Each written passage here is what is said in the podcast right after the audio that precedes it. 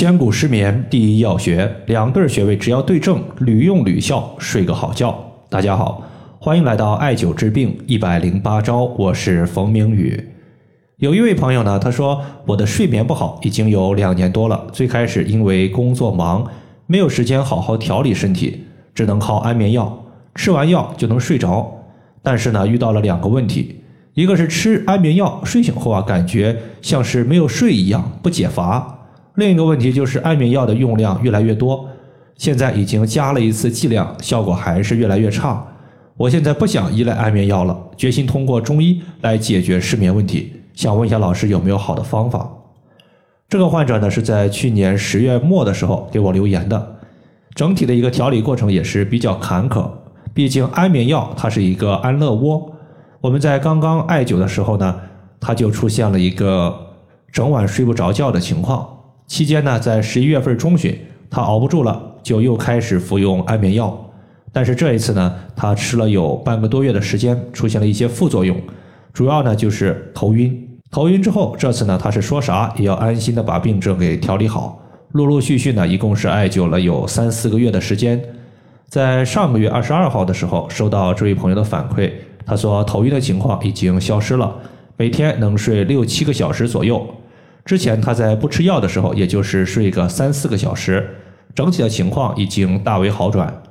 具体用到调理失眠的方法，主要是用到了四个穴位，包括第一组神门穴和三阴交穴，第二组是安眠穴和三毛穴。首先，我们先说第一组穴位，它们起到的作用主要是安神养肾。中医认为，睡眠它属于是阳入于阴则寐。意思就是说，当阳气完全收敛到阴液当中的时候，人体就可以睡个好觉。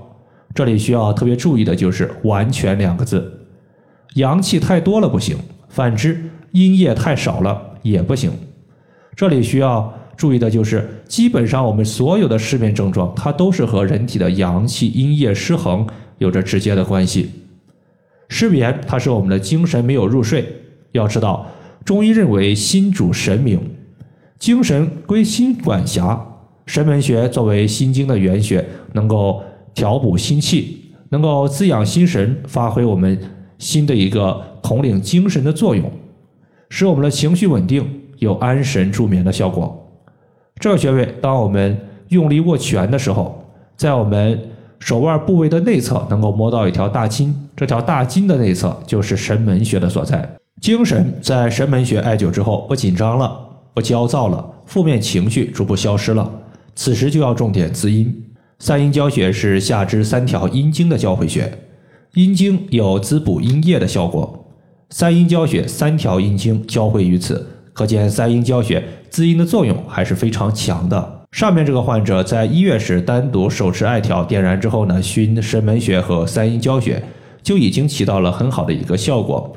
只是睡眠的情况呢，不太稳定。有反复的情况，比如说一星期七天，可能有三天整体效果不太理想。这种呢，就属于是病症和身体的正气正在交战，两者呢反复拉锯。此时我们要继续艾灸，给我们的正气注入活力，一步到位把邪气赶出我们的身体，从而呢保证失眠不再出现。三阴交穴在足内踝尖往上三寸的地方。接下来呢，咱们要说的两个穴位呢，都是经外奇穴。什么叫做经外奇穴呢？就是原先这经脉之上是没有这些穴位的，只是我们长期在解决失眠问题时归纳总结出来的穴位。第一个要说的就是安眠穴，在脑后能够兴奋或者是抑制我们大脑皮层的作用。我记得呀，有一次群里面有一位学员参加注册会计师的一个考试，也不知道是太兴奋了还是太紧张了。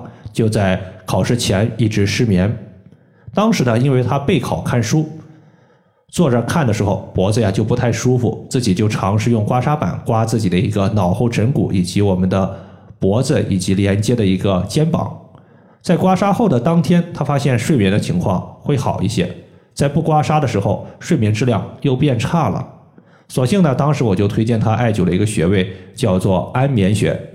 大概呢，艾灸了一个星期左右，失眠就彻底消失了。